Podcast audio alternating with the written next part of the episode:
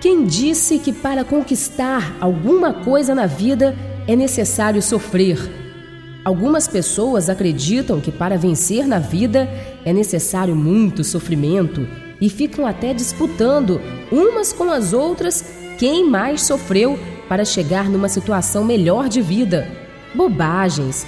Se nos projetarmos para ter sorte, teremos. Caso acreditemos que tudo será calvário, assim será. Então, se tens a opção de não penar para alcançar um objetivo, escolha essa, se for pelo caminho do bem. Acredite antes de ver, sinta-se feliz antes da conquista. Se predisponha todos os dias pela manhã a encontrar o sucesso. Ele virá, acredite.